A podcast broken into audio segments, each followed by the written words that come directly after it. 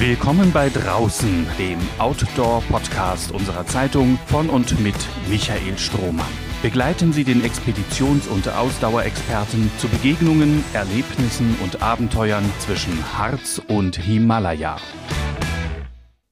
Im zweiten Teil meiner Unterhaltung mit Björn Kern über das Draußensein, den Sie gleich hören können, verweist der Schriftsteller auf eine Reaktion, die das Plätschern des Regens in ihm auslöst. Wenn er an seinem Schreibtisch sitzt und draußen braut sich schlechtes Wetter zusammen, dann hält es ihn manchmal nicht mehr auf seinem Stuhl. Was sich da vor seinem Zimmerfenster abspielt, zieht ihn kraftvoll an. Kern spricht von einem Nahweh, das ihn dann befällt. Er geht vor die Tür und lässt den Regen und die Regenstimmung auf sich wirken. Eine Situation, die wir in der Regel doch genau andersherum erleben. Es regnet und wir suchen instinktiv den nächstbesten Schutz, der sich uns bietet, bloß nicht nass werden. Nur im Zustand allergrößter Ausgelassenheit oder im Vollrausch stören uns Nieselregen oder Wolkenbrüche überhaupt nicht.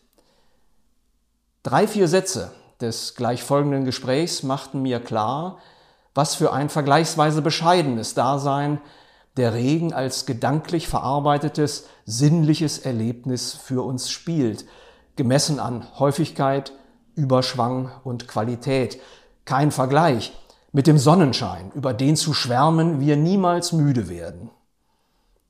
Auf Anhieb fielen mir partout keine mitreißenden oder euphorischen Regenschilderungen in der Literatur ein, im Sinne einer ausschweifenden, warum nicht auch philosophierenden Würdigung eines Phänomens, das unser Leben doch so elementar beeinflusst.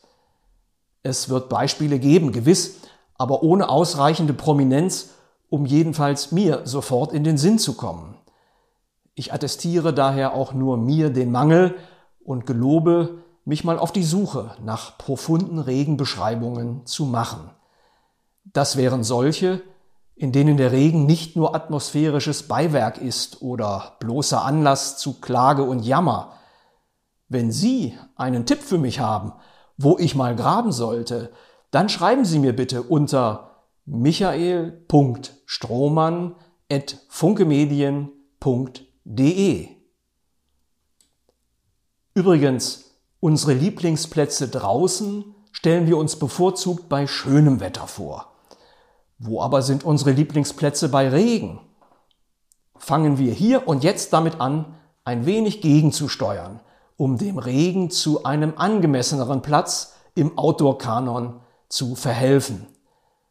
Ein toller Ort für Regenerlebnisse sind für mich Teiche und kleinere Seen, idealerweise eingefasst von Bäumen. Angler recken ihre Daumen jetzt vermutlich sofort nach oben. Die Wasseroberflächen und das Blätterwerk verstärken und verzerren den Sound des Niederschlags, machen die feuchte Pracht sichtbarer und fühlbarer. Regen als Genuss für Augen, Nase und Ohren, durch klitschnasse Haut sensorisch noch gesteigert. Wir haben Dutzende solcher Orte mit hohem Magiepotenzial in unserer Region. Der alte Badeteich im Lappwald bei Helmstedt, der Veronikasee bei Kleinfeldheim, die Gewässer der Felbker Schweiz oder der Moorhüttenteich in Braunschweig-Volkmarode. Und noch eine Gegend finde ich klasse für das Regenbaden baumlos karge und raue, bevorzugt hügelige oder bergige Landschaften.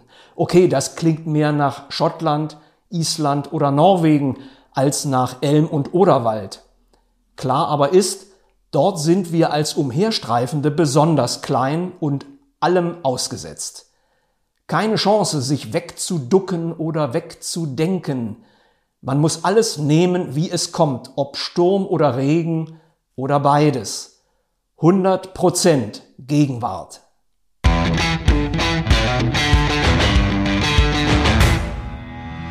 Im zweiten Teil meines Gesprächs mit dem Buchautoren Björn Kern geht es um das Draußensein an sich und zu den Voraussetzungen und Möglichkeiten eines gelingenden Draußenseins, so will ich das mal bezeichnen. Das also mehr ist als die Abwesenheit eines Daches über dem Kopf. Da ihre Abstecher in die Wälder vor der eigenen Haustür, unter dem schon vor Corona in den Erlebnismarkt eingeführten Begriff Mikroabenteuer verschlagwortet werden könnten, möchte ich zu Beginn exemplarisch auf einen Vertreter dieser neuen Outdoor-Bewegung eingehen, den Motivationstrainer Christo Förster. Er beschreibt seine Einladung zu Veränderung und Erfolg so. Wie werde ich freier? Welche Möglichkeiten liegen vor meiner Tür? Was macht ein Abenteuer zum Abenteuer? Was einen Macher zum Macher? Warum lassen Naturerfahrungen uns so wachsen? Wie stehen Sie zu der immer noch wachsenden Branche der Berater in allen Lebenslagen, die uns unbedingt zu irgendetwas motivieren wollen? Gerne mit Hilfe des Sujets Outdoor und Abenteuer. Diese freudvolle Aufforderung zum erfolgreichen Machen. Wo liegen Ihre sozialpsychologischen Wurzeln? Äh, und ist das bloß die Fortsetzung von Selbstoptimierungszwängen mit anderen, vermeintlich romantischeren Mitteln? romantische Selbstoptimierung. Das ist wunderbar. Das habe ich so noch nicht zusammengedacht. Äh, klares Nein. Das ist genau das Gegenteil von Selbstoptimierung, was mir vorschwebt. Also im Gegenteil, wenn ich draußen bin, dann lasse ich ja all das hinter mir. Dann kann ich also nicht mein Englisch-Vokabular aufmöbeln.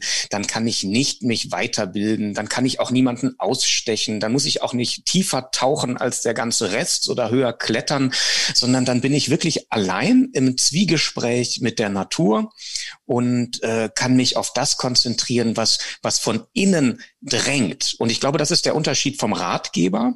Der Ratgeber äh, versucht, äh, jemandem etwas beizubringen. Auch ich habe schon den einen oder anderen Ratgeber, möchte ich mich outen, in die Hand genommen, aber ich habe noch nie danach gemacht, was in diesen Ratgebern stand. Also diese Umsetzung hat zumindest bei mir nie funktioniert ähm, kennt man ja vom, vom endlich Nichtraucher, ne? diesem äh, gigantischen Dauerbestseller seit Jahrzehnten, weil ja doch immer sehr viele Leute noch wieder rauchen und dann nicht mehr rauchen wollen. Dann kaufen sie dieses Buch, die Auflage schraubt sich in die Höhe und die Leute rauchen halt weiter.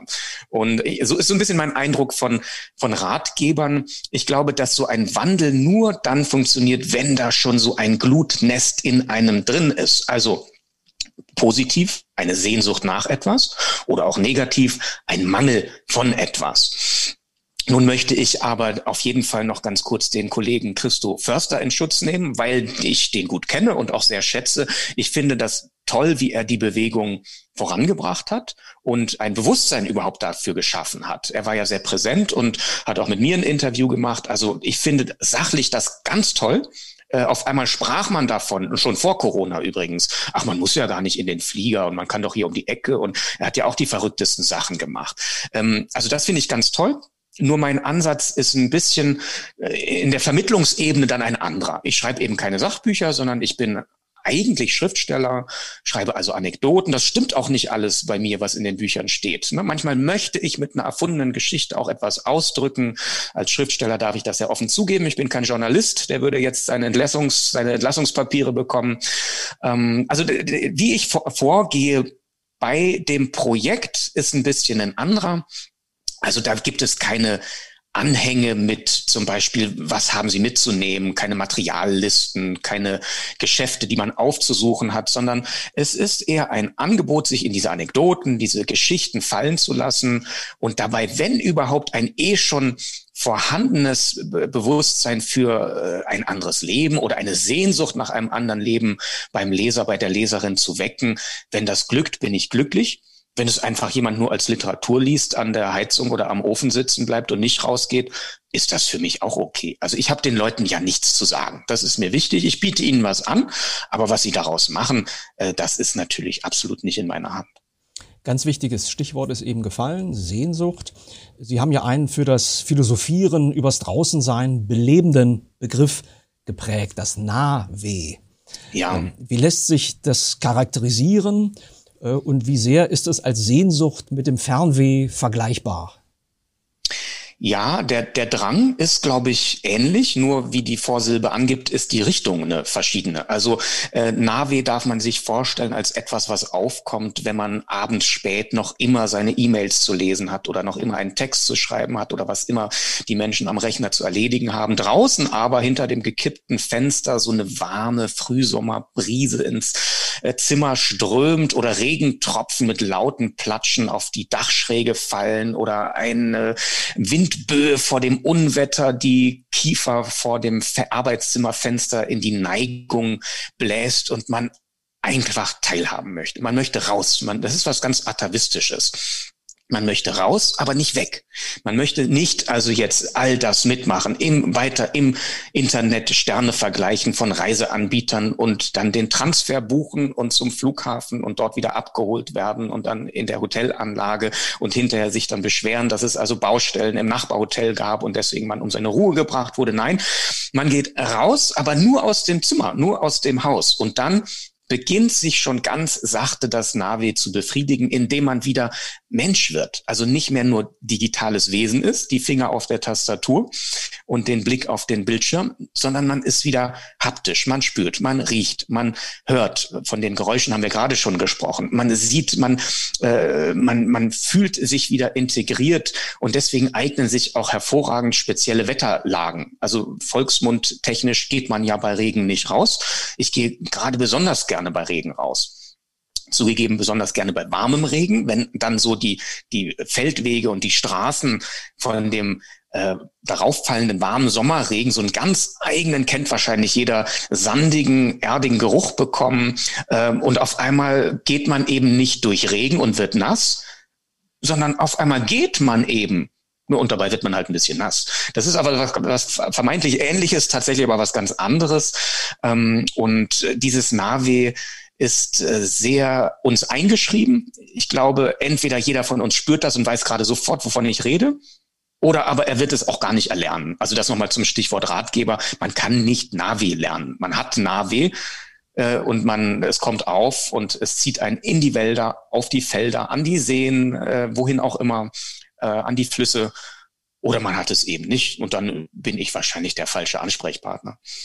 In Ihrem Buch äh, Im Freien beschreiben Sie ja eine Nacht im Wald. Das ist, glaube ich, so eine der Anfangssequenzen des genau, Buches. Genau, das ist der Anfang. Äh, wird auch gerne dann in Rezensionen über das Buch auch immer gerne prominent dann diskutiert und dargestellt. Also diese Nacht im Wald äh, mit all ihren äh, ja durchaus auch merkwürdigen Erlebnissen. Sie haben im ersten Teil unseres Gesprächs schon darauf hingewiesen, äh, einfach mal Orte aufzusuchen, die man zwar kennt, aber zu einer anderen Zeit, zu genau. einer anderen Uhrzeit und schon kriegen sie einen ganz anderen Charakter.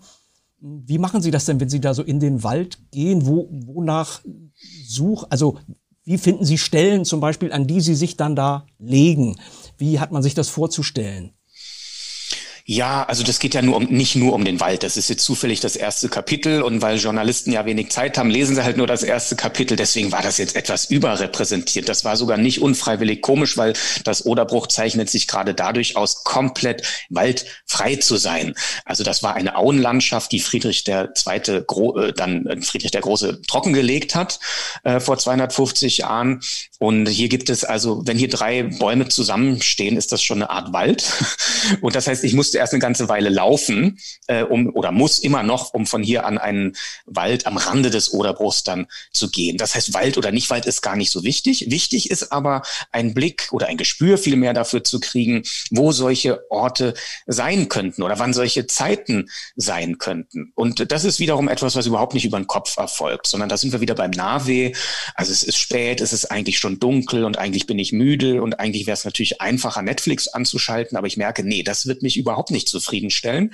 Und dann geht man eben noch mal raus. Und dann habe ich so beschrieben, wie das manchmal auch sehr zufällig ist im Buch, in einem anderen Kapitel. Ich gehe einfach aus der Haustür und habe gar keinen Plan. Gehe ich nach rechts, gehe ich nach links. Auf einmal bin ich beim Bahnhof, der wie gesagt hier ganz in der Nähe ist und äh, auf einmal merke ich, ah, wäre mal spannend, diese Gleise entlang zu laufen oder so. Äh, nachts, wo kein Zug fährt. Also nicht, dass ich, es geht hier nicht um Gefahr, es geht hier nicht um Risiko, es geht hier nicht äh, darum, mich oder andere Menschen zu gefährden, ähm, sondern einfach mal einen anderen Weg einzuschlagen, entlang so eines Gleises zu laufen oder eben nachts die, den Wald aufzusuchen. Im Wald selber, äh, das kann ich wirklich nur bedingt empfehlen. Da habe ich gemerkt, wie, wie zweigeteilt wir Menschen so sind. Also das, die Reaktion war sehr äh, doppelbödig oder doppelzüngig oder wie soll ich sagen, sehr verschiedenartig. Die einen haben das nur so abgenickt. Ja, ich war mit meinem Vater auch immer im Wald und der ist Jäger und was hast du, hast dich ein bisschen aufgeregt. Die anderen so, was? Allein im Wald? Ich würde ja durchdrehen.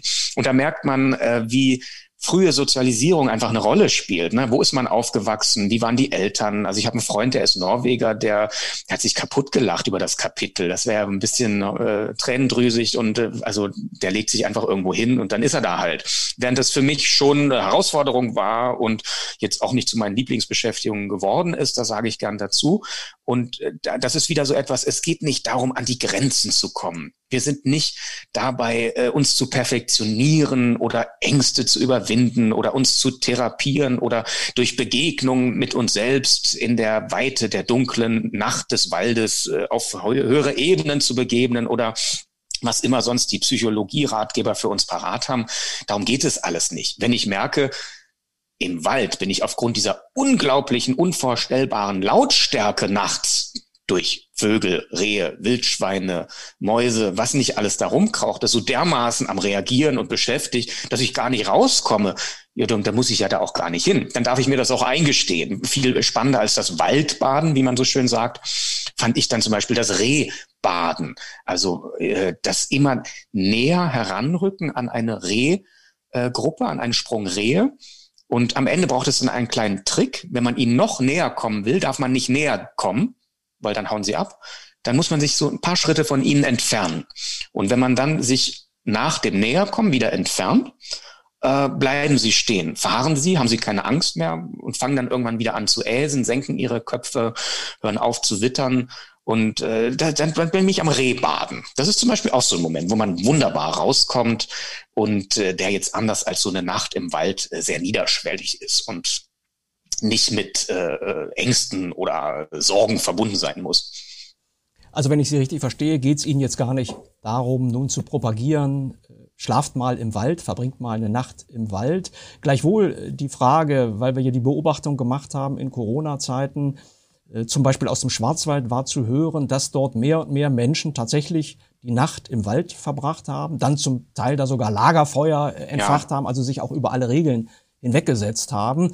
Mhm. Bedürfnis scheint es dafür zu geben. Sie erwähnten Ihren Freund aus Norwegen. Es gibt auch andere Länder in Europa, äh, in denen man eigentlich mehr oder minder problemlos zumindest eine Nacht unter freiem ja. Himmel irgendwo verbringen kann. Da muss man niemanden groß um Erlaubnis fragen. In Deutschland wird das sehr restriktiv gehandhabt. Also legal, Leider, ja. legal irgendwo im Wald zu übernachten ist gar nicht so einfach, weil der Wald mhm. gehört immer irgendjemandem. Äh, sehr oft ja auch Privatbesitzern, dann ist es Privatgrund und sie können sich da im Grunde nicht einfach hinlegen, sonst begehen sie Hausfriedensbruch. Mhm. Äh, würde sich lohnen, mal so eine Initiative zu starten in Deutschland, also solche Möglichkeiten mehr anzubieten, damit eben dieses Bedürfnis mal so, ein, so eine Erfahrung zu machen, eine Nacht im ja. Wald, ganz legal und ohne schlechtes ja. Gewissen äh, einfach mal Unbedingt, ganz wichtiges Thema. Sie sprechen ja dieses sogenannte Jedermannsrecht an. Und Brandenburg war, glaube ich, wenn ich richtig informiert bin, eines der letzten Bundesländer, das das abgeschafft hat. Also hier durfte man das noch relativ lang. Und äh, sehr schöne Initiative aus unserem Nachbarland Polen. Dort war es auch abgeschafft. Und sie haben es jetzt, äh, legen Sie mich nicht fest, in irgendwelchen Woiwodschaften oder ganz Polen, weiß ich nicht, versuchsweise eingeführt und wollten mal schauen, ja, passiert dann genau das, was Sie sagen. Alle schmeißen ihre Bierdosen rum und es gibt Waldbrände und die Leute feuern sich da irgendwas ab äh, also den Wald gefährden? Oder haben die einen, ein Gespür entwickelt für den Wert des Draußenseins? Und dieser Modellversuch, das habe ich jetzt nur der Presse entnommen, soll sehr gut ausgegangen sein und man diskutiert jetzt, das dort wieder einzuführen. Äh, das fände ich großartig, wenn es das in Deutschland auch gäbe, weil Sie haben völlig recht, äh, die Nacht, äh, die ich da beschreibe, die war illegal. Ja, man, man darf das nicht. Und das ist ja völlig absurd, was man alles darf. Also man darf Kerosin verbrennen und man darf Benzin verbrennen und man darf Reifenabrieb, man darf in anderen Ländern irgendwelche Leute ausnutzen, indem sie da die Hotelanlagen betreiben und das Ganze wird dann noch als Wirtschafts Wirtschaftsförderung via Tourismus äh, angemalt, was ja total pervers ist. Ist ja genau andersrum. Man äh, hebt sie ja der Fähigkeit, regional selbst aktiv zu werden, aber ist ein anderes Thema. Also alle Unmöglichkeiten sind erlaubt. Aber sich mit dem Schlafsack in den Wald legen ist verboten. Da merkt man, dass sehr viel nicht stimmt. Und ähm, das geht, glaube ich, auch einher mit den Verwertungszwängen. Es ist natürlich sehr viel auspressbarer, wenn man an all diesen Verwertungsketten von hier bis Mallorca seine Euros liegen lässt. Ne? Und im Wald verdient halt keiner mit.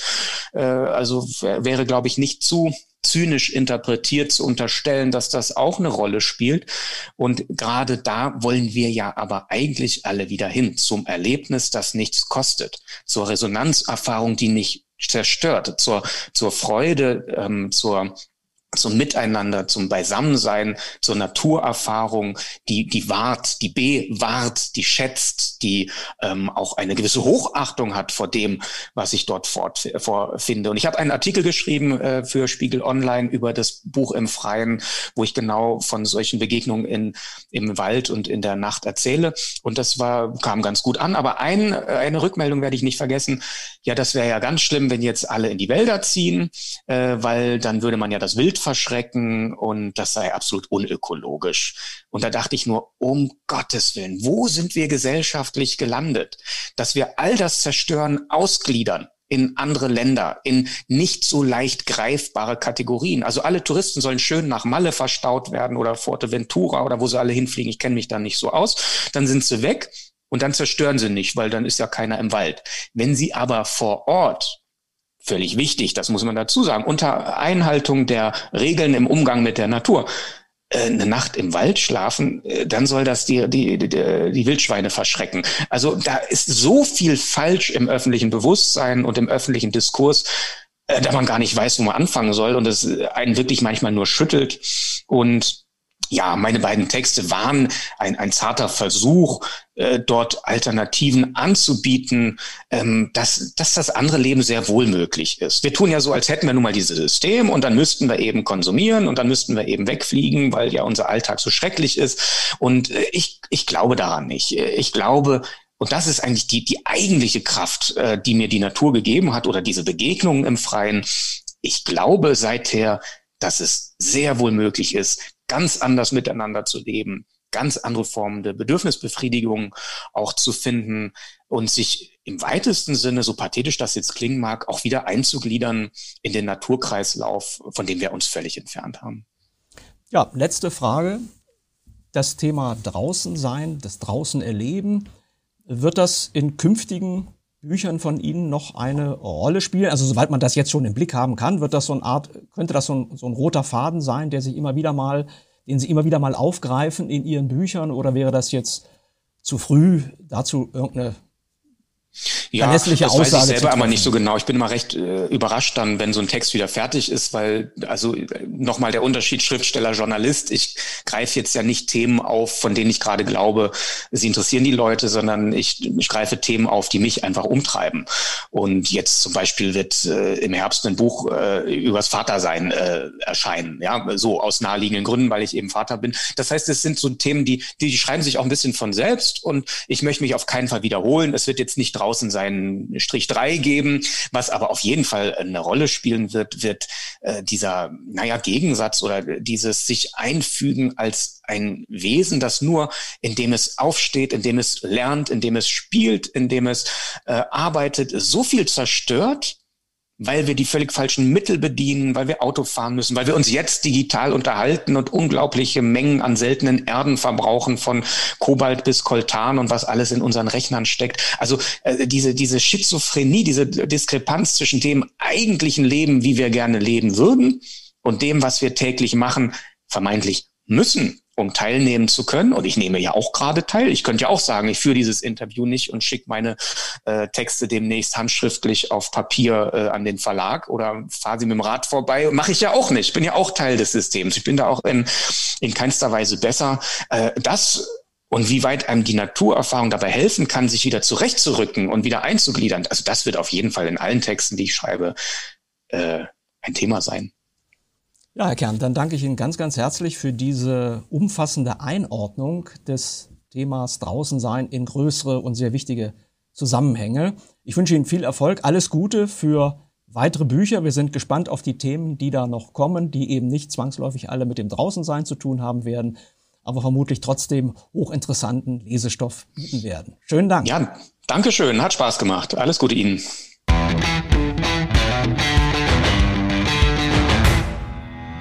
Lieber Herr Kern, Sie verstehen sich selber nicht als der Ratgeber, der Outdoor-Ratgeber, der nun den Menschen detailliert sagen würde, äh, was sie zu tun und mitzunehmen hätten, um ein Draußenerlebnis so richtig genießen zu können. Aber gäbe es trotzdem spontan ein paar Ratschläge, die Sie Menschen geben könnten, die vielleicht eben noch nicht so oft draußen gewesen sind, die es aber auch nach draußen ziehen könnte, die das mal reizen würde.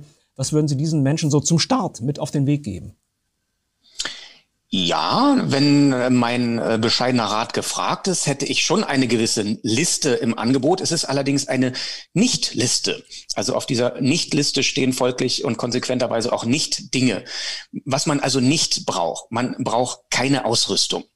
Man braucht keine besondere Gemütsverfassung. Man braucht auch keine Recherchearbeit im Internet. Man braucht auch keinen zuvor gelesenen Ratgeber. Auch mein eigenes Werk ist durchaus nicht vorweg äh, gelesen zu haben.